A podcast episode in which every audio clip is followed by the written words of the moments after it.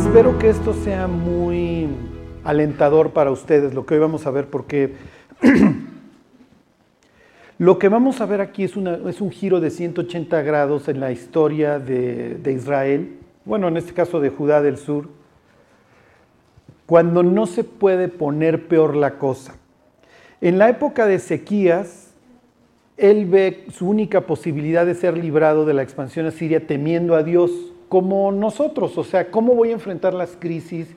¿Cómo voy a enfrentar la vida? ¿Cómo voy a enfrentar un mundo y un México que se está desmoronando?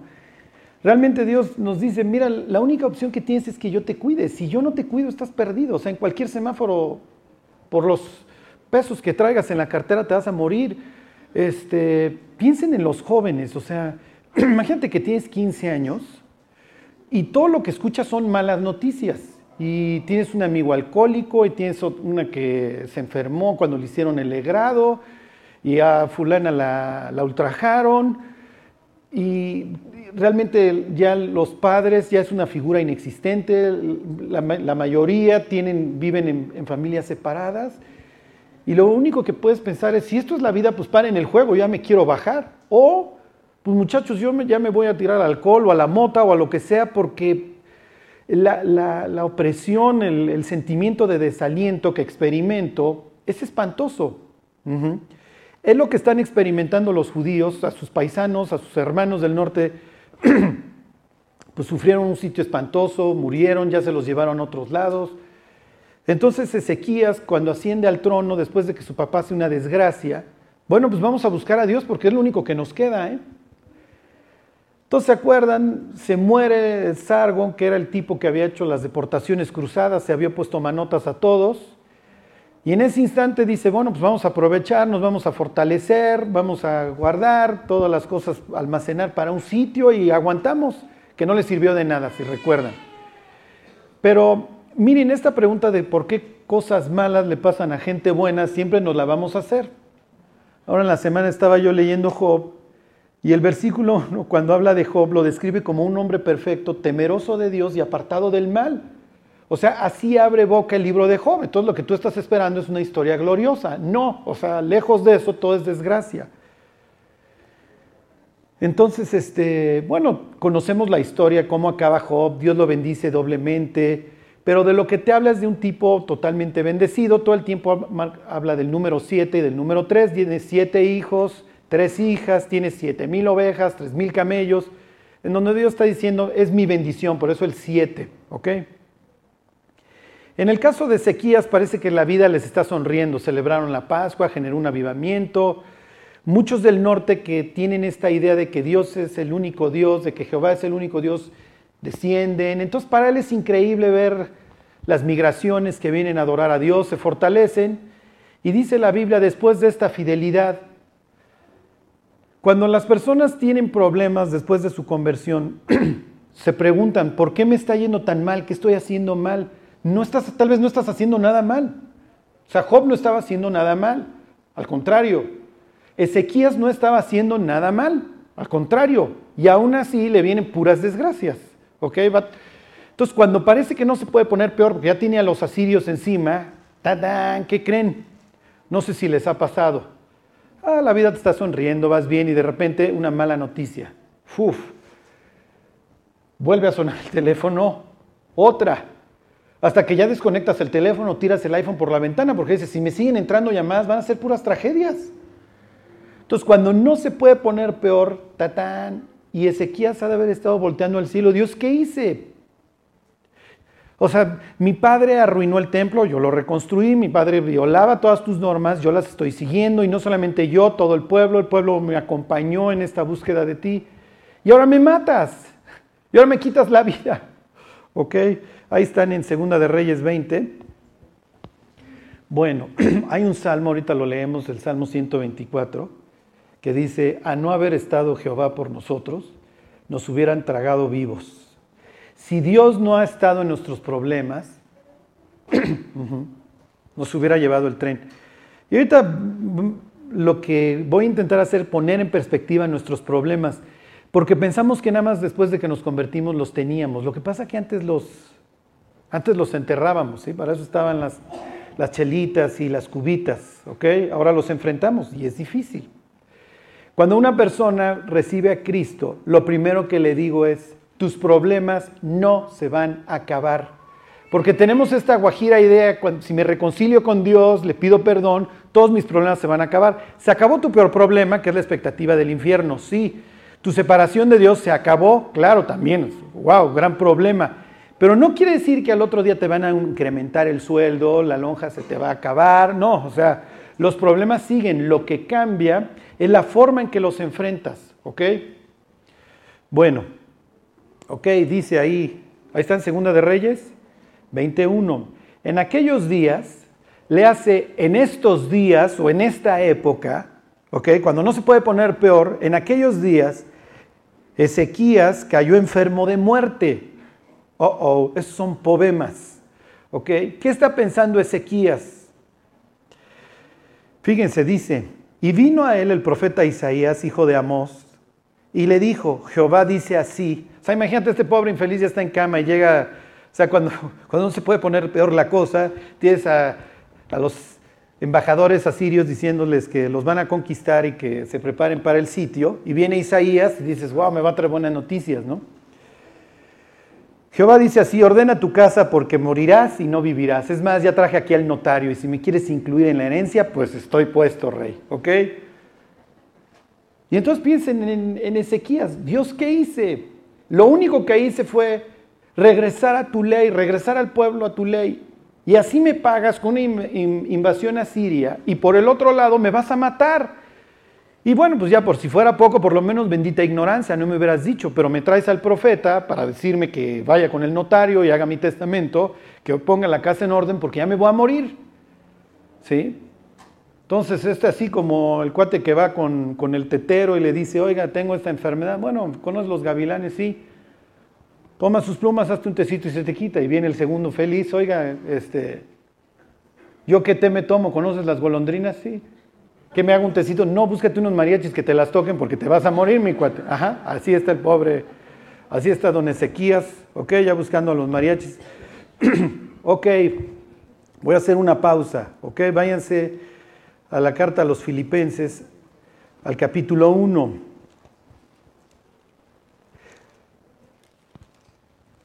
e intenten meterse en el cráneo de Ezequías. Ezequías es un tipo sabio que ahorita va a chafear, ¿ok? La, la emoción lo va, lo va a embargar. El punto es para qué quieres vivir. Si hoy te dijeran, te vas a morir, y después viniera el profeta de Dios y te dijera, te añado 15 años, ¿qué harías con esos 15 años?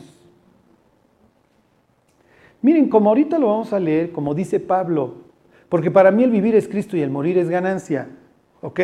Sí, qué padre, o sea, tenemos el cielo garantizado, Cristo nos abrió la puerta al cielo, Dios nos ha dado una, una esperanza, una nueva vida, etc. Cuando yo pienso en morirme, pues honestamente digo, bueno, pues me iré del Distrito Federal, no hay ningún problema con eso, ¿ok? Ahí los dejo con el PRI o con el que vaya a quedar, ¿ok? Todos es lo mismo, digo, creo ya nos dimos cuenta a estas alturas del partido. Pero ¿en quién pienso? ¿En mis hijos?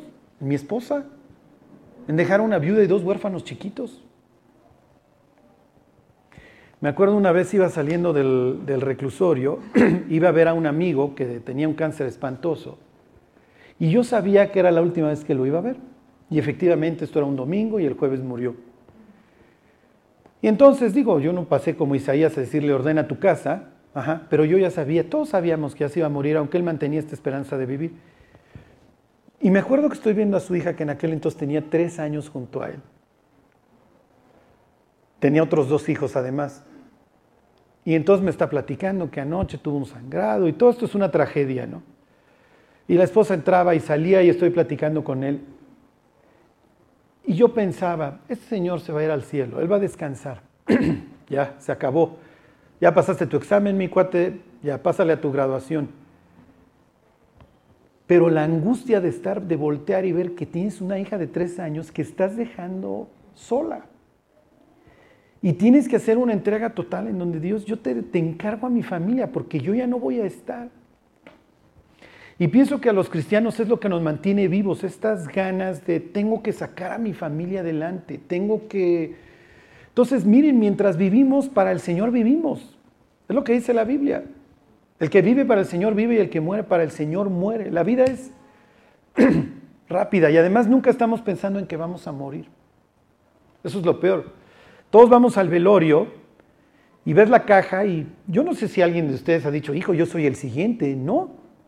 Como que siempre lo ves tan lejano. La siguiente vez que vayan a un velorio, piensen, el siguiente en la caja pudiera ser yo. ¿Qué voy a hacer con el tiempo que me queda? Bueno, ahí están Filipenses. Ok, Pablo está preso. Pablo está preso en Roma y no sabe si ahorita lo van a matar. En esta vuelta, en esta prisión, no lo matan. lo van a liberar o por lo menos va a tener un arresto domiciliario algunos años y luego ya lo vuelven a... Perdón, lo vuelven a agarrar y ya lo matan. Entonces dice Pablo, 1.21, porque para mí el vivir es Cristo y el morir es ganancia. En ese sentido, Ezequías no tendría ningún problema, ¿ok? Pero no puedo dejar a mi pueblo en el que yo traje un avivamiento justo cuando tengo la bota siria encima. ¿Qué pasa si mi sucesor se entrega inmediatamente? Se acabó también el sur. Y si el sur se acaba y siguen con las deportaciones cruzadas, ya perdimos 10 tribus, quedan dos. Adiós el plan de Dios. Y adiós Israel y adiós todo. ¿Ven la gravedad de lo que está pensando Ezequías? Se acabó. Se acabó Israel, se acabó el pueblo de Dios y los planes de Dios a través, porque finalmente este es el pueblo a través del cual Dios actúa. Pero cuando, cuando Salomón había dedicado el templo, ¿se acuerdan?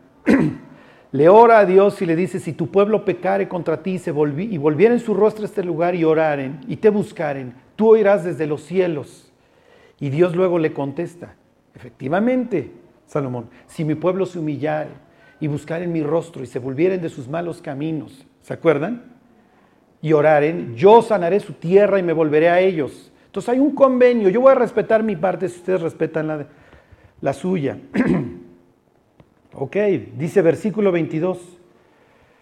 Mas si el vivir en la carne resulta para mí en beneficio de la obra, no sé entonces qué escoger, porque de ambas cosas estoy puesto en estrecho, teniendo deseo de partir y estar con Cristo, lo cual es muchísimo mejor. ¿Ok? Pues ya lleva años en una prisión. Bueno, no lleva años, pero no, sí lleva años preso en Cesarea, se echó tres. Luego todo el viaje con naufragio. Pablo lleva, vayan ustedes a saber, seis, siete años de prisión en prisión. Es natural, ya Dios, ya llévame. ¿Ok? Pero Pablo dice, aunque me quede yo en la cárcel, si esto es necesario para la edificación de la iglesia, pues me quedo y aguanto. Dice versículo 25, y confiado en esto, sé que quedaré, que aún permaneceré con todos vosotros. ¿Para qué?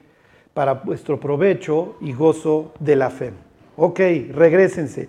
Eso es lo que está pensando don, Ezequías. Yo me tengo que quedar, Dios, no me puedo ir así. Estamos en pleno sitio. Ok, cuando te dan las malas noticias, ¿qué es lo primero que haces? Es lo que deberíamos de hacer, ¿están de acuerdo? Lo primero que hacemos es preocuparnos. Lo segundo que hacemos es como hacer el inventario, ¿qué hice mal, qué hice mal, qué hice mal? Esto es disciplina. Y hay veces que, ¿sí me explicó? Pues digo, no soy perfecto, Dios, pero pues tampoco, ¿sí me explico? Y, ah, de haber sido por esto que hice hace años. Y Dios diciendo, no, no, no, a ver, no, no necesariamente te estoy disciplinando. Te estoy probando y las pruebas son espantosas para que sometida prueba vuestra fe, ¿se acuerdan? Mucho más preciosa que el oro. Ok, entonces vienen ya con la noticia, maestro, ve por el notario porque te vas a, meter, a morir. Este, 22. Entonces él volvió su rostro a la pared y oró a Jehová y dijo, y aquí sí le va a echar el carro. Aquí le va a echar el carro a Dios y le va a decir, Dios, he andado bien y tú prometiste que si nosotros buscábamos tu rostro, nosotros íbamos a ser de larga vida, que tú ibas a prolongar nuestra vida. Fíjense, versículo 3, te ruego, oh Jehová, te ruego que hagas memoria de que he andado delante de ti en verdad y con íntegro corazón, y que he hecho las cosas que te agradan, y lloró Ezequías con gran lloro. Porque no solamente se va a morir él, lo más probable es que cuando muera él, el pueblo se venga abajo. Y esto es muy triste. ¿Saben por qué? Porque así fue. Se murió don Ezequías y el pueblo se volvió a corromper peor que nunca. Y cuando veamos el reinado de su hijo, vamos a ver ahí el libro de Habacuc. Todos tenemos esta pregunta, ¿dónde está Dios cuando hay maldad? Y les voy a decir una cosa espantosa. Piensen en todas aquellas personas que fueron abusadas de niños. Y el diablo se les acerca y les pregunta, ¿dónde estaba Dios? Tú eras un niño indefenso. Y la respuesta natural a esto es voltear al cielo y decir, si es cierto, Dios, ¿dónde estabas? ¿Dónde estabas? Cuando venga toda esta maldad durante el reinado de Manasés, Habacuc, que quiere decir abrazo, se va a abrazar de Dios, pero le va a hacer la misma pregunta. ¿Por qué permites el mal? ¿Cómo toleras esa clase de maldad? ¿Cómo la puedes ver? ¿Cómo toleras verla? Y yo creo que todos nos hemos hecho esa pregunta. Si algún día les dicen, le hablas a alguien de Dios y te dice, ¿por qué Dios, si todo lo puede, permite la maldad? La respuesta está en el capítulo primero del Génesis, en donde Dios dice, hagamos al hombre nuestra imagen conforme a nuestra semejanza. Y e, e hizo un ser libre, capaz de las peores atrocidades, contra sí mismo y contra los que le rodean. Porque como dice la Biblia, el malo se atormenta también a sí mismo. Ok, entonces está llorando. Uf, se va a acabar esto, Dios. Ya se fue Isaías después de darle la noticia. Ok, ahí va saliendo del palacio y este está volteado contra la pared. ¿Por qué se voltea contra la pared? Porque es el fin de mi vida. Ya no tengo a dónde hacerme, Dios. Ya me pusiste contra la pared. Versículo 4, y antes que Isaías saliese hasta la mitad del patio, vino palabra de Jehová a Isaías diciendo, vuelve y di a Ezequías, príncipe de mi pueblo, así dice Jehová, el Dios de David, tu padre, yo he oído tu oración y he visto tus lágrimas, he aquí yo te sano, al tercer día subirás a la casa de Jehová. Y añadiré tus días 15 años, mejor no me hubieras dicho Dios, no, qué horrible que te digan que, y empieza la cuenta regresiva, ¿ok? Pero bueno, 15 años tienes garantizados, y añadiré a tus días 15 años, y te libraré a ti y a esta ciudad de mano del rey de Asiria. Y ampararé esta ciudad por amor de mí mismo, por amor a David, mi siervo. Ok, váyanse ahora sí al Salmo 124 que precisamente escribió David. Está bien, Ezequías, tú has honrado tu palabra, yo voy a honrar también la mía. Te voy a prolongar 15 años, lo suficiente para que libres el sitio, continúes con tu avivamiento y a ver si así le seguimos. ¿Ok? ¿Por qué les digo esto? Porque hay veces en donde las malas noticias se suman y se siguen sumando. Cuando yo me convertí, iba yo todavía en la carrera, estaba yo estudiando derecho, soy abogado, no uso pasamontañas, tampoco lo digo con orgullo esto de ser abogado. Ajá. ¿Saben que son mil abogados ahogados en el fondo del mar? Un buen comienzo. Ajá. Ahora se, se experimenta con abogados y no con ratones, ya saben, porque los abogados están dispuestos a hacer cosas que las ratas no harían. Y además con los abogados no te encariñas como con las ratas. Bueno, estudiaba yo derecho y todo es felicidad, ya me convertí. Pues era el loco, era el loco de la Biblia ahí en la cafetería de la Libre de Derecho, pero no me importaba. Y pues honestamente pues ya me volví cristiano, ya no tomo, ahora ya me llevo con con mi hermana, ya no odio a la gente. La, la vida estaba sonriéndome. Y cuando salgo de la carrera se me ocurre poner un despacho. Y cada telefonema, cada telefonazo era, van a entancar a tu cliente. No es posible. Uno de mis primeros asuntos, yo creo el asunto más fácil que cualquier laboralista pudo haber atendido. Pues yo me sentía, no, pues yo salí de la libre, tengo un promediazo, me aventaba y unas respuestas de demandas. y vele a decir a tu cliente de aquel entonces, de hace 22 años más o menos, que trae un laudo en contra de 400 mil pesos, ¿ok? Eso sería como un millón de hoy. Y nada más venían las malas y las malas noticias. Y yo decía, Dios, ¿qué está pasando? ¿Ok? Un día me acuerdo que voy a, al despacho de, un amigo que me iba a pasar un asunto. Y cuando sale a recibirme y me quiero parar del sillón, no puedo. ¿Se han escuchado de la enfermedad del primo de un amigo? Ajá. A lo que daba. ¿Sí? Y pararme sin hacer un rictus de dolor o gritar fue una de las cosas, de uno de los logros más grandes que he tenido en mi vida y, yo me lo reconozco. ¿ok? Dejé las vísceras ese primer año. A nadie entancaron, a mi amigo nunca lo embarcaron, todo salió bien. Y era una especie de Dios diciéndome, ya maestro, tranquilo, el único que te puede sacar adelante soy yo.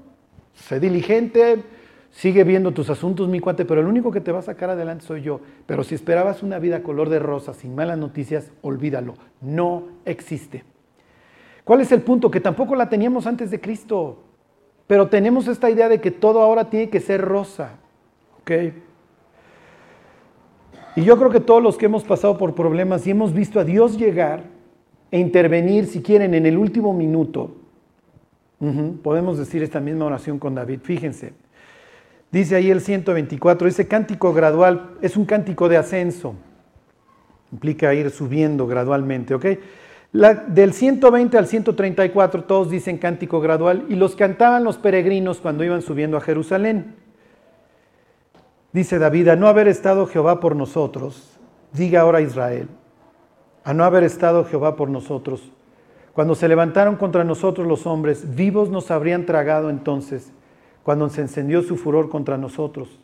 Entonces nos habrían inundado las aguas, sobre nuestra alma hubiera pasado el torrente, hubieran entonces pasado sobre nuestra alma las aguas impetuosas. Bendito sea Dios, que no nos dio por presa los dientes de ellos, ni nuestra perdón, nuestra alma escapó cual ave del lazo de los cazadores. Se rompió el lazo y escapamos nosotros. Nuestro socorro, y este nos lo tenemos que memorizar, cada vez que salgamos de la casa, nuestro socorro está en el nombre del Señor que hizo los cielos y la tierra.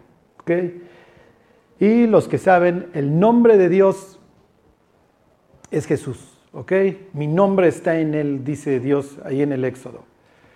Ok. Fíjense, versículo 4, se los voy a leer. Entonces nos habrían inundado las aguas, sobre nuestra alma hubiera pasado el torrente. Sucede que en los lugares desérticos, en algunas zonas, léase, en algunas zonas de Israel, hay cañones que se hacen por aguas pluviales que no son usuales. ¿Ok? Si tú vives en esa zona y se te hace fácil establecer tu casa en la parte de abajo porque no tienes que cargar los materiales hasta arriba, corres el riesgo de algún día ahogarte. ¿Ok? ¿Por qué? Porque pasa el torrente. Jesús hace alusión a esto, ¿se acuerdan? Mateo 7. A cualquiera pues que me oye estas palabras y las hace, le compararé con un hombre prudente que edificó su casa. ¿Dónde? En la roca. Y cuando leemos esta historia pensamos que está hablando de los tres cochinitos, que uno la hizo de paja, otro de madera y otro de piedra. No, no se refiere a los materiales de la casa, se refiere a dónde la estableces. El que la establece, la, traducción mejor sería sobre la peña.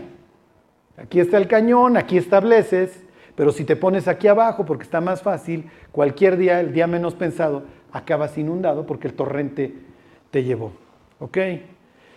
Don Ezequías ha edificado su casa sobre la peña y cuando viene el torrente la va a librar. ¿Ok? ¿Por qué? Porque Dios y Él tienen un convenio. Dios e Israel tienen un convenio. Si tú te portas bien, yo te bendigo. ¿Ok? Ahorita lo leemos. Bueno, ahora sí, regresense a la historia, Segunda de Reyes, capítulo 19. Nos quedamos la semana pasada en donde vienen los tres embajadores, ¿ok? Y les quiero leer un detalle.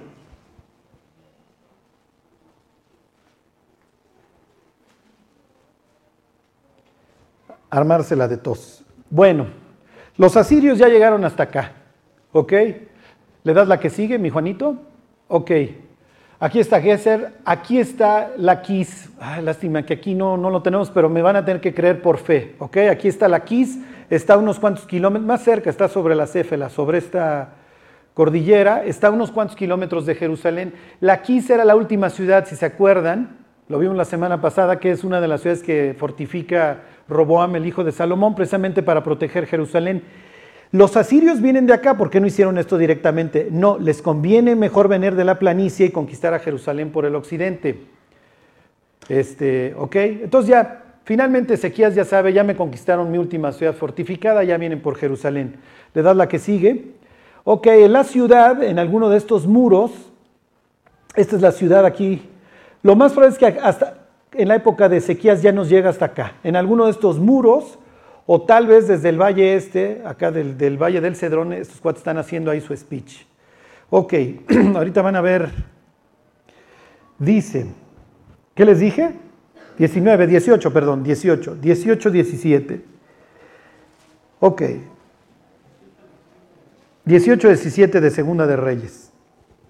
Ahorita vamos a ver cómo es la persecución al, cristiano y cómo enfrentarla.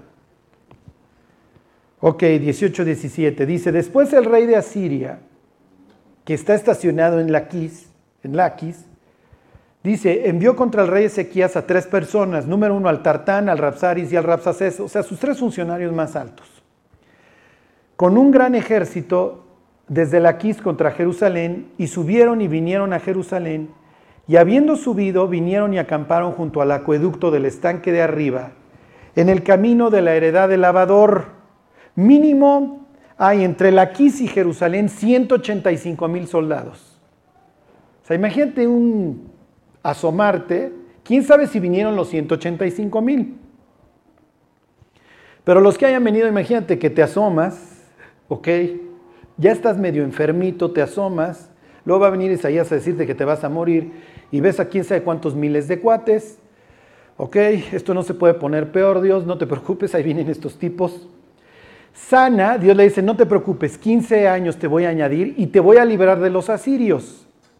Entonces Ezequías va a enfrentar este problema totalmente confiado en Dios. Y ahorita van a ver cómo. Vienen tres funcionarios, no viene el rey, no viene el rey asirio, Senaquerib se quedó en la quis.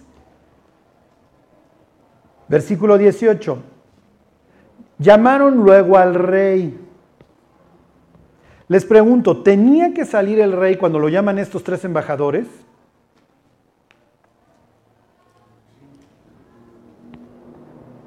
Te llega el secretario de Hacienda, te llega Chong, te llega Videgaray, canciller afuera de tu casa y te dice, sal. ¿Saldrías? ¿Por qué no sal? Bola de maleducados, este, aunque la Biblia dice que honres al rey. ¿A poco no saldrían? Charlie dijo en el estudio que no salgamos. Lárgate, Videgaray. ¿A poco? Él tendría, don Ezequías tendría que haber salido, porque además le está pagando tributo, ¿se acuerdan? Le pagaba tributo al anterior, al papá, a Sargon. Ya se le puso al tiro a Senaquerib, lo cual ya le va a costar porque ya le invadieron toda la tierra. Pero él tuvo que haber salido aunque tú me mandes un inferior, si tú me estás llamando a través de tus embajadores, pues yo salgo porque pues yo soy el inferior y yo, te, yo le pagaba a ti, pero como ya me rebelé, ahora sí me tengo que casar con la mía y no voy a salir. ¿Y por qué no sale? Porque nos vamos a tratar de iguales, que militarmente de iguales no tienen nada los pobres, ¿ok? Y entonces, ¿qué es lo que hace? Versículo 18. Eh, eh ontoy. Ok, llamaron luego al rey y salió a ellos Eliakim, hijo de Elías, mayordomo, y Sebna, el cronista, que es como secretario de gobernación, y Joa, hijo de Asaf, ahí está el canciller, ahí está nuestro Videgaray. Entonces no sale el rey, lo trata de igual. Ah, tú me mandaste tus tres mayores, yo te mando mis tres mayores. Y, y lo que le está diciendo es, de a ver de a cómo nos toca. Nos vamos a dar con todo, pero yo no voy a salir, no te voy a dar una imagen de que yo soy el inferior en este encuentro. Nos vamos a tratar de iguales y así nos vamos a dar. De iguales no tienen nada. Ok, imagínense que viene el secretario de Estado, viene el vicepresidente gringo y viene otro funcionario gringo y le dicen a Peña Nieto, sal. Y Peña Nieto dice, ¿cuál va a salir? Que venga Trump a decirme que me salga. Y es más, no pago por su mendigo muro. Y a ver, y háganle como quieran. Y en eso salen los tres cancilleres, bueno, los tres funcionarios mexicanos y se entienden con, oye, dice Trump que salga Peña Nieto, que no va a salir, que qué quieren. Es el símil, ¿eh? Así de desequilibrada estaba esta batalla. Lo que está diciendo el texto, lo que nos quiere decir el cronista, es que Ezequías le creyó a Isaías de dos cosas, que va a sanar, que va a vivir 15 años más y que lo va a librar de Asiria. ¿Por qué? Porque Dios entiende el sentido de nuestras oraciones. ¿Ok? ¿Se acuerdan cuando está este Abraham? Y le dice, oye, pero ¿qué tal que en Sodoma y Gomorra hubieran 50 justos? No, pues si hubiera 50 justos, que obviamente todo el mundo sabe que no los hay. O sea, imagínense, oye, pero si en el gabinete de Veracruz hubiera 50 justos. ¿Sí me explico? O sea, Dios se rascaría la cabeza con el que estuviera haciendo esa oración y diría, si hubiera 50 justos no lo destruyo, pero la neta tú y yo sabemos que no hay 50 allá dentro en ese gabinete. ¿Ok? Pero ok, ya, ya, ya, ya sé, ya te entendí, maestro, voy por Lot, no te preocupes, el sobrino hay que estarlo rescatando en todas las andeses que se la vive haciendo. Desentraña el sentido de la oración. Yo sé, Ezequías, que no te quieres morir porque vas a dejar a tu pueblo desamparado. No te preocupes, te voy a sanar y la vas a librar de los asirios. Y con esa confianza va a enfrentar estos problemas futuros. Ok, ¿con qué confianza enfrentamos los problemas que vienen? ¿Cuál sería nuestro equivalente? ¿Qué es lo más grande que tienes? Lo más grande que tienes es tu testimonio, lo que Dios ha hecho en tu vida. Y si Dios te trajo hasta este día, te va a seguir llevando hasta que termine su plan. Piensa en otros problemas que hayas tenido en tu vida en donde Dios te sacó adelante. Ok. Y entonces, uff, Versículo 19, ya se enchiló obviamente el Rapsacés, ¿ok? Porque no salió el rey. 19, decida ahora al rey Ezequías, así dice el gran rey de Asiria, ¿qué confianza es esta en que te apoyas? Dices, pero son palabras vacías, consejo tengo y fuerzas para la guerra, más, ¿en qué confías que te has rebelado contra mí? Pues sí, además ya no te quedan ciudades, maestro, ya estás perdido, te queda Jerusalén. Senaquerib hace pocos años, no me acuerdo cuántos, escribían en sus tablas de arcilla las historias, pero lo hacían en cilindros. O sea, para tener varias páginas, ¿sí se entiende? Como cilindros hexagonales ponían una a otra. Y hay una tabla en donde narra toda esta historia y es la historia igualita. ¿eh? Cuenta cómo llegó hasta el occidente, conquistó todas las zonas este, occidentales, los judíos que se habían extendido hasta la playa, hasta Ekron, Obviamente pierden esas ciudades inmediatamente. Ezequías tenía preso a un, rey filisteo que tiene que librarle a Sennacherib, como diciendo, ok, no quiero broncas. Y dice que tenía Ezequías preso, dice, lo tenía en una jaula como un pájaro. Es justo lo que leímos en el Salmo 124. Por poco nos agarra, como ave, la red del cazador. Y si es cierto, sí lo tiene como un ave guardado en una jaula. No tiene para dónde hacerse don Ezequías más que confiar en Dios. Entonces le pregunta, maestro, ¿en qué estás confiando? ¿Estás enfermo? ¿Qué te pasa? Que te estás rebelando contra mí. Versículo 21. He aquí que confías en este báculo de caña cascada en Egipto, en el cual si alguno se apoyare, se le entrará por la mano y le traspasará. Tal es Faraón, rey de Egipto, para todos los que en él confían. A ver, regrésame, Juanito, al mapa. Ok, número uno, a ver, regrésame. Ok, Número uno, los egipcios aquí en, otra batalla que se llama la batalla del Te, que habían perdido contra los asirios. Entonces ya toda esa esperanza de que los egipcios salieran en tu ayuda se te acabó, es lo que le está diciendo. Ok, versículo 22. Y si me decís, nosotros confiamos en Jehová nuestro Dios, ¿no es este aquel cuyos lugares altos y altares ha quitado Ezequías y ha dicho a Judá y a Jerusalén, delante de este altar adoraréis en Jerusalén? Se convierte la persona, pone toda su confianza en Dios y se le empieza a llevar el tren. Pero es que cuando le rezaba yo a la Virgencita sí me hacía el milagro. Pero es que mis santitos sí me hacían el milagro. Piensen en un país que tenía todos sus ídolos por todos lados, llega este rey y dice, se acabó, nada más vas a adorar aquí y aquí vas a poner tu confianza. Esto es quitarle las muletas a las personas. Tira tus muletas y confía en que Dios te va a hacer caminar. Y la tentación de regresar a tus muletas anteriores, a donde volteabas al Dios o le hacías o le prendías veladoras y tú lo controlabas, siempre la vas a tener. ¿Por qué? Porque una cosa nos queda clara, Dios no lo podemos controlar como lo hacíamos a nuestras deidades, ¿se acuerdan? Si rezas el rezo de la estampa diez veces, si le pides a este santito, no hombre, este es buenísimo, si le pides a esta virgencita, ponle el nombre que quieras según el país que quieras, si le rezas a Buda, si le rezas a la... ¿Y ahora? Ahora ya no tienes, ahora nada más puedes confiar en este Dios. Y si no hace su parte del contrato, Ezequías pues sí, Dios es un Dios que hizo un convenio con ustedes y su pacto ahí en el Sinaí. Y si Él incumple, y Ezequías pensando, no, no, no, pero nosotros estamos cumpliendo. Además, decía que si nos portábamos mal nos iba a arrancar de la tierra y a los del norte ya se las cumplió. Entonces, por lo menos las malas sí las cumple. ¿eh? Ahora esperemos que las buenas también.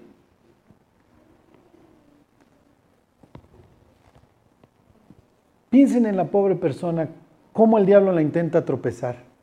Tiene dos meses de convertido. Eh, ya todo el mundo ya le dijo, tu idólatra putrefacto, tira tu virgen. Le vienen las broncas y viene el guadalupano. Te devuelvo la virgencita que tiraste. A ver, ¿dónde está tu Dios? No que muy cristiano. ¿Por qué te está yendo peor? Y mira, yo nada más no dejo de prosperar. Es lo mismo, ¿eh? Es lo que le está diciendo al pueblo el Rapsacés este. ¿Cómo te va a defender si a tus dioses te los quitó? Y les dijo que no más acá. Como si por la multitud de dioses y de altares, es lo que dice Jesús, no, no sean como los gentiles que creen que por su vana repetición van a ser escuchados, como si de alguna manera pudieras mover a Dios de estarlo, si me explico, repitiéndole, repitiéndole, repitiéndole lo mismo. Por la chica, por la chica, por la grande.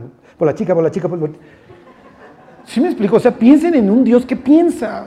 No, mi cuate, no es así. O sea, no es así.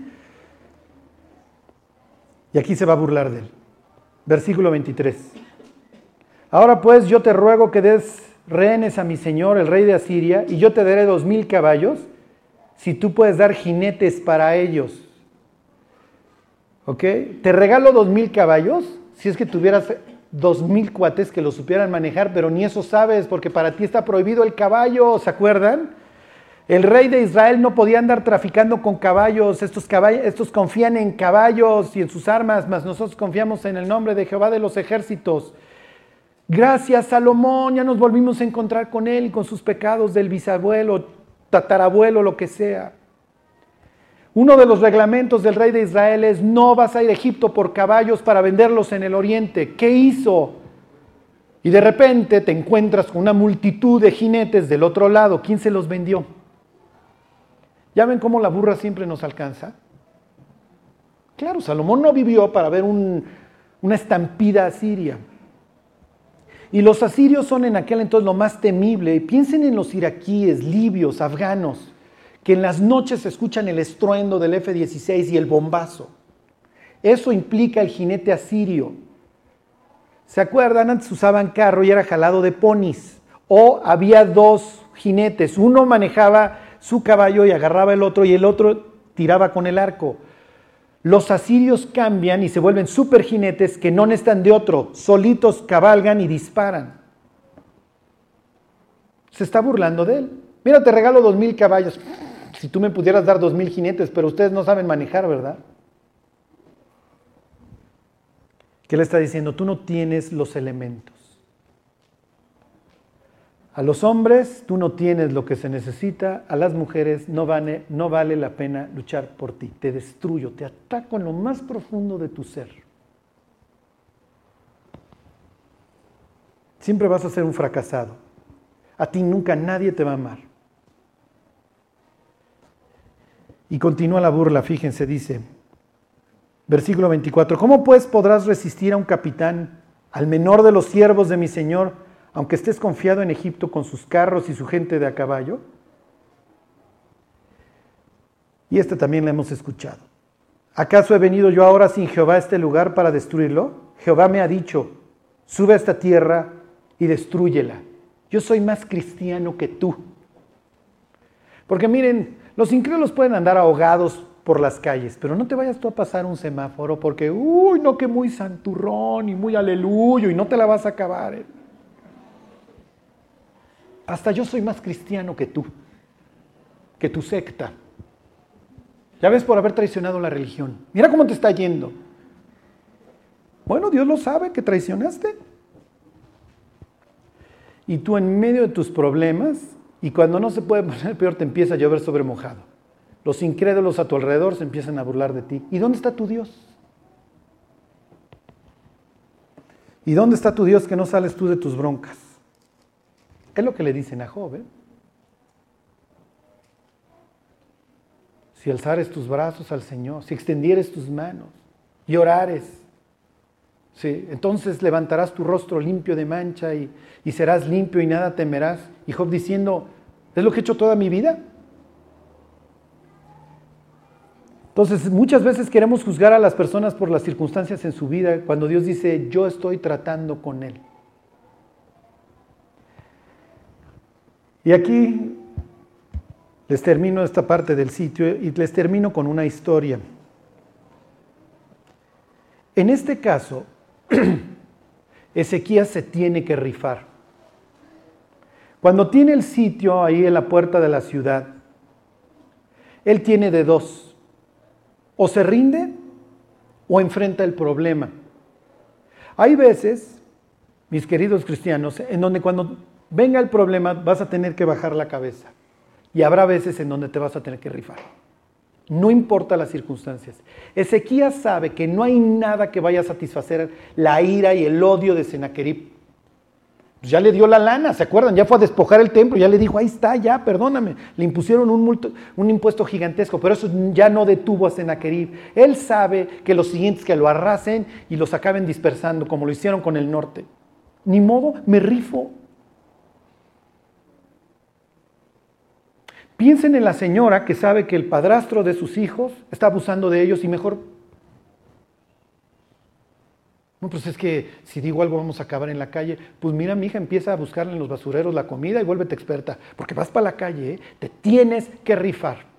No lo puedes permitir como Ezequías. Vas a tener que cerrar los ojos y decir, aunque acabe en la calle, aunque nos lleve el tren, mis cuates, pero ahí vamos. Y hay veces en donde Dios dice, aguanta. Te estoy purificando, mi cuate. Y para que la cuña apriete, tiene que ser del mismo palo. Es que este jefe, es que esta persona me humilla, me sobaja, no lo aguanto. Y Dios diciendo, pues acostúmbrate, mi cuate, porque te estoy purificando. Y les doy el ejemplo por antonomasia en la Biblia. La verdad es que cuando entendemos el contexto en el que se da esta historia, te das cuenta de lo asqueroso que son ambos personajes. Hay un tipo en la Biblia que se llama Jacob, quiere decir talón o tomar por el talón, que es nuestra expresión de tomar por el pelo, tomar, me estás tomando el pelo, para los judíos es me estás agarrando el talón, o me estás dando patada artera. Cuando la Biblia habla de Judas en un salmo dice, alzó contra mí el talón, es un traidor. Y don Jacob es un tipo al que Dios le promete la primogenitura, con todo lo que ello implique, tú vas a traer al Mesías, tú vas a ser el líder del clan. Pero nunca le cree a Dios, así como no le creen tampoco sus papás ni su hermano. Un día se tranza su hermano, que no es difícil transarse al hermano, el hermano es un troglodita brutito. Esto es como el niño que trae su soldadito de plástico y el otro dice, ay, está increíble, te lo cambio por tu iPad y ahí va el otro, da el iPad. ¿Sí me explico? Y cuando llega el papá dice, no, no, no, a ver, devuélveme el iPad y te devuelvo tu soldadito de plástico. Así era don Esaú, más que a sus 30 años, o vayan ustedes a saber qué da. O sea, tenía el iPad, le dabas el soldadito de plástico y el brutito te lo cambiaba, ¿ok? Se lo tranza, mal. Luego va y tranza a su papá, ¿se acuerdan? Se disfraza, no, jefe, soy Esaú. A todo el mundo se la vive transando. Cuando su hermano Esaú piensa en matarlo, este se escapa, se encuentra con Dios y sale por piernas. Dice, no, hombre, esto es casa de Dios. Se va a Aram, a lo que hoy es Siria, y se encuentra con su tío, con su tío Labán. Labán en hebreo quiere decir blanco con su tío, se llamaba puro, para que me entiendan. No, no, este destila pureza. Y entonces ve a una de sus hijas, Raquel, de la que se enamora, que seguramente en aquel entonces un escuincla imberbe de 9, 10 años. Entonces le dice, oye, pues estoy, de, estoy aquí este, de, pues de balde y ya saben que el muerto y el arrimado a los tres días apestan. Entonces le dice, pues quédate a chambear. Y luego va don Jacob y le dice, oye, me quiero casar con tu hija Raquel. Pero en aquel entonces, si se acuerdan, las mujeres tenían una función, ¿cuál era?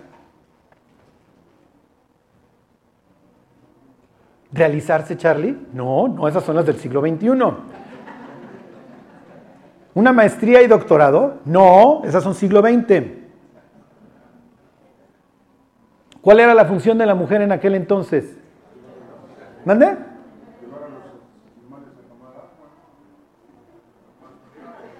Sí, entre otras funciones, entre otras funciones. Eran pastoras, sí, está bien. Como las señoras de hoy en día también, ¿no? Muchas cristianas. Tratar de traer al Mesías, muy bien. ¿Qué implica eso? No lo pensaban así, ¿eh? pero, o sea, sí está la promesa y tal vez yo soy, pero ¿cuál es la función de una mujer en aquel entonces? Procrear. ¿Se acuerdan? Como escopetas, cargada y en el closet, ¿ok? Todo, ¿por qué? Porque la tercera parte de, las, de, los, de los partos son fallidos, muchas veces muere la mamá. Y en la medida que mi clan es grande, tengo más chances de sobrevivir. Los reyes en aquel entonces no administraban justicia. El que administraba la justicia era el patriarca, era una especie de don Corleone. Y entre más grande es mi clan, más probabilidades tengo de vivir. Si me ataca otro clan, o si vienen los javírulos, estos que andan sueltos, los nómadas. David se volvió javiru, ¿se acuerdan? Andaba ahí haciendo pillajes y eso con su equipo. Era lo común. Si tú eras un esclavo que te pelabas, te volvías javiru y andabas ahí con los nómadas. Era mejor que ser esclavo muchas veces. Ok, si tú eras padre de una mujer hermosa, que es un vientre, y viene un fulano le hace yerno, tubí o lo que ustedes quieran, oye, me quiero casar con tu hija y tú tienes una hija sana, el otro cuate le va a ir bien porque le estás dando un vientre sano y su clan se va a aumentar, no el tuyo. Entonces, ¿qué hacías?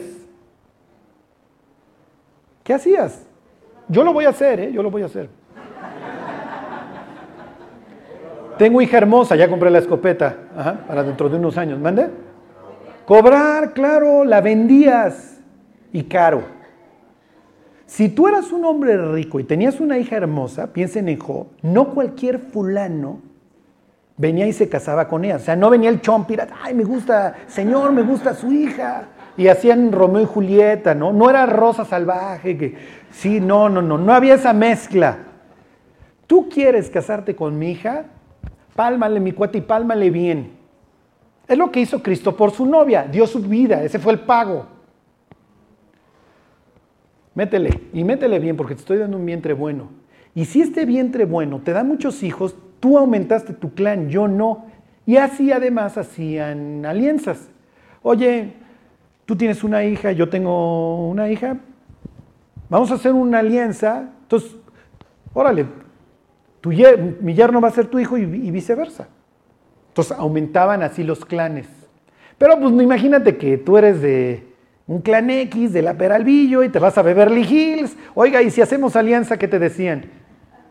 Ah, huécale, mi cuate, no, que venga Lord Rocha, el de Londres, y ahí sí hago clan, pero pues, si estás medio furris, ¿no? No. ¿Ok? Llega el brutín de Jacob, que es un tranza, que ya no tiene nada, su familia vive a kilómetros y le dice el iluso este a un rico, como Labán, oye, me quiero casar con tu hija. Y Labán es así de, Qué bruto eres. Acabas de caer en la trampa del turista, mi cuate. Sí, claro, te la doy.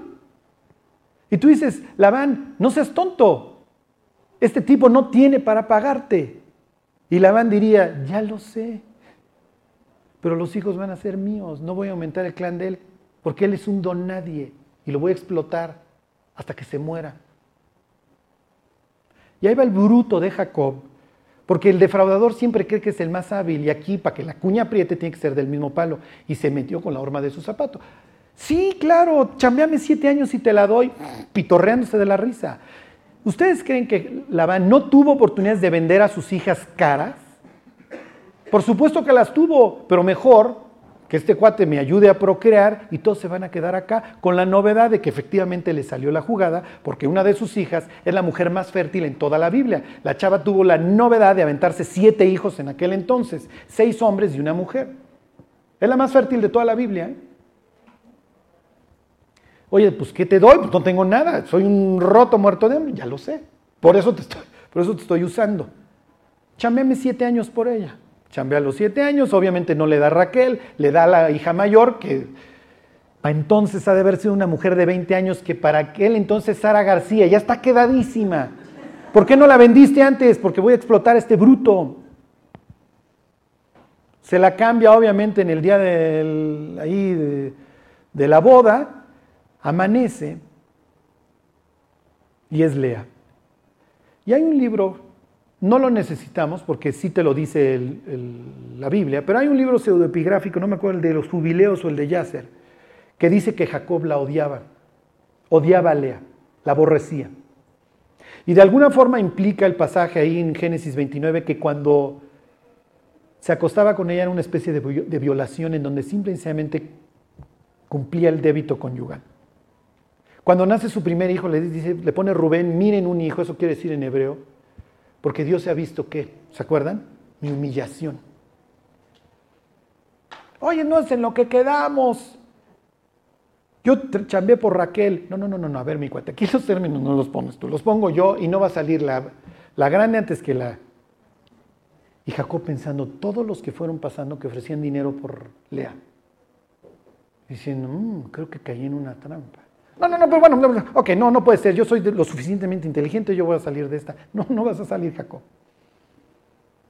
Igual que Ezequías, eres un pobre ave metido en una jaula. Y si Dios no te saca, no vas a salir de esta. La diferencia entre Ezequías y Jacob es que uno sí confía en Dios y el otro no. Si oye, dame a, dame a Raquel, por ella te trabajé, chameame otros siete años. Y por lo menos cúmpleme la semana de, de luna de miel con esta cumple la semana. No es, que, no es que la tuvo hasta los 14, no, porque el otro quiere hijos, obviamente. Pasa la semana en donde ultraja a la otra. Ahora está Raquel. Piensen en la maldad de cómo este hombre, Labán, hace a sus dos hijas rivales, pero él se está beneficiando porque el otro con que se le, da, le diera la mano a Lea la embarazaba, ¿eh? entonces procrea y procrea. ¿Y de quién son los hijos? Técnicamente son del clan de Isaac ya pasaron a ser de la familia de Isaac, pero Isaac está muy lejos y nunca va a haber esa descendencia, o es lo que está pensando Labán. Tiene hijos, tiene hijos, tiene hijos con las esclavas, total ya va la cuenta en 10 hijos, bueno, en 11 con Dina. No, ya nació José. 12 hijos con Dina. Va a faltar todavía otro que ya va a tener fuera. Y él sabe que ya se quedó. Y el más feliz y el más encantado es Labán, que de repente tiene 11 hombres para su clan. Un tipo que le va a chambear hasta que se muera. Y Jacob sabe que nunca va a poder abandonar.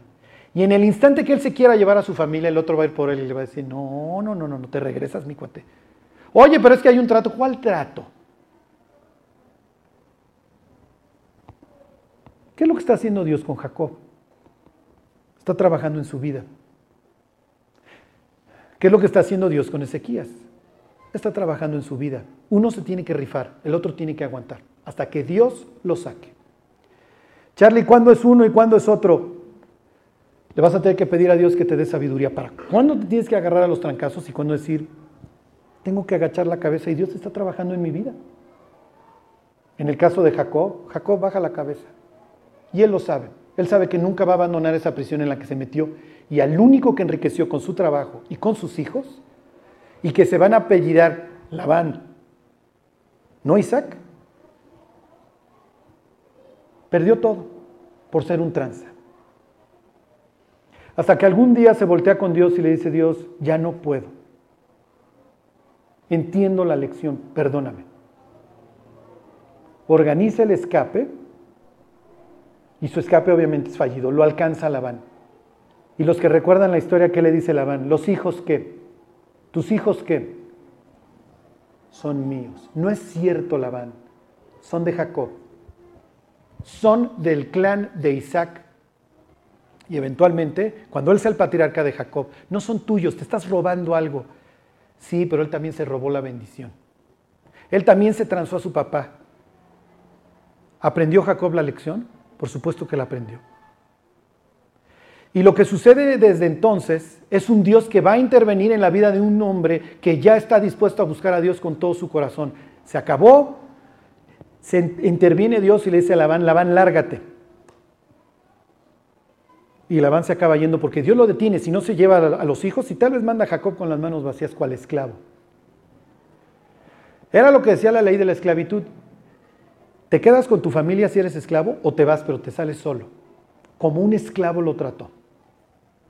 Y Dios interviene y le dice, este no es ningún esclavo, este es mi siervo, este es mi hijo, y yo trato con él. Y lo único que estoy haciendo con los asirios, con los problemas que hoy vives y con Labán, es purificar a mi hijo. ¿Ahora entienden sus problemas?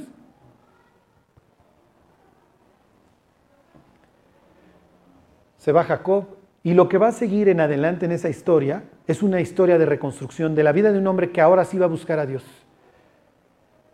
Va a morir Raquel, Lea le va a perdonar todo ese odio que le tuvo durante años. Rubén, que nunca olvidó los ultrajes a su mamá, va y viola a una de las mujeres. A una de las mujeres de su papá. Lo debió de haber matado, era lo que decía la ley. Pero Jacob entiende, no, pues, de casta le viene al perro.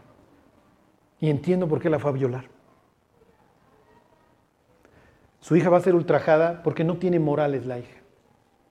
Sus hijos van a ser unos bandoleros, Simeón y Leví unos asesinos. Van a secuestrar a uno de los hermanos y lo van a vender. Esa es la familia que provocó todo el pecado de Jacob. En un caso tenía ganado, en el caso de Ezequías no. En el caso de Ezequías, Dios, si me estoy portando bien, te voy a librar. Y en el caso de Jacob, también te voy a librar, pero te sirvió la lección. Y Jacob nunca va a ser el mismo hombre. Se va a acabar convirtiendo en un gran hombre de Dios en el patriarca, que todavía va a poder morir y decir, va a venir el Mesías, muchachos. Dios les va a traer esa prosperidad. No se le va a quitar el cetro a Judá hasta que venga Silo, el enviado. Desgraciadamente a veces sin los problemas no seríamos los que somos. Tengan cuidado cuando todo les salga bien, cuando haya mucha prosperidad. No dejen de buscar a Dios. No sea que Dios tenga que probarnos para que nos acordemos de Él. Bueno, espero que el Salmo 124 ahora les sepa más sabroso y digan, Dios, volteando a mi vida atrás, si tú no hubieras estado, el torrente me hubiera arrasado. Tú has estado ahí en los días más oscuros de mi vida, dándome la gracia suficiente para ir saliendo adelante. No sé cuánto tiempo nos quede hasta que venga Cristo quizás 50 años, conforme vayamos viviendo, lo único que nos va a llevar a enfrentar bien los problemas es recordar cómo Dios nos sacó en el pasado. Bueno, vamos a orar y que Dios nos guarde, que nos bendiga y que nos dé la gracia para enfrentar los problemas con Él. Dios te queremos dar gracias por, pues por estas historias, Dios, que nos dan la esperanza y nos recuerdan que tú estás con nosotros te pedimos, Dios, que no nos metas en tentación. Al contrario, Dios, que nos libres del mal, del maligno y que nos bendigas. Te damos gracias, Dios, por la vida de cada uno de los que está hoy aquí y que en cada uno de nosotros tú puedas desarrollar tu plan, Señor. Ten misericordia de nosotros y bendícenos. Te lo pedimos en el nombre de Jesús. Amén.